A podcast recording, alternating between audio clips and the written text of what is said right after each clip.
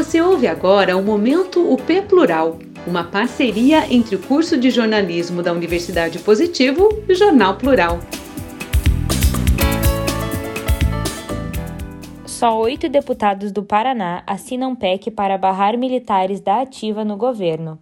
Proposta é da deputada Perpétua Almeida e deve ser protocolada na Câmara na quarta-feira, já com as 171 assinaturas necessárias. Por João Frei. Dos 30 deputados federais do Paraná, apenas oito assinaram uma proposta da emenda à Constituição para impedir que militares da ativa assumam cargos civis no governo federal, estadual e municipal.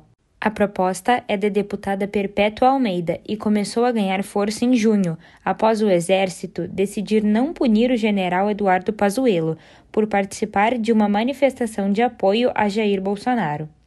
Com as revelações da CPI de que militares estariam envolvidos em negociações irregulares da vacina, a proposta ganhou ainda mais apoios e deve ser protocolada na quarta-feira, 14, já com as 171 assinaturas necessárias para dar início à tramitação.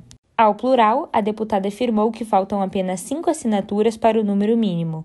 Perpétua disse que, por enquanto, prefere não revelar os nomes de quem apoiou a proposta, mas confirmou o número de assinaturas de paranaenses e disse que o Estado é um dos que tem menor quantidade de parlamentares que aderiram ao projeto. Segundo a autora, a ideia do texto é garantir o que o Constituinte previu em 1988 e impedir o uso político das Forças Armadas, como Bolsonaro tenta fazer. Abre aspas. As Forças Armadas não são do presidente da República, mas do país. São instituições de Estado. Mas Bolsonaro faz questão de colocar em seu discurso que se trata do meu exército.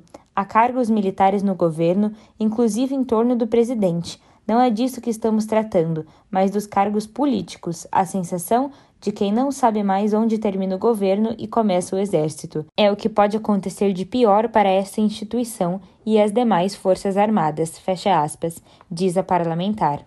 A locução dessa matéria foi feita pela aluna Vitória Gobo do curso de jornalismo da Universidade Positivo em parceria com a Plural para Ouvir.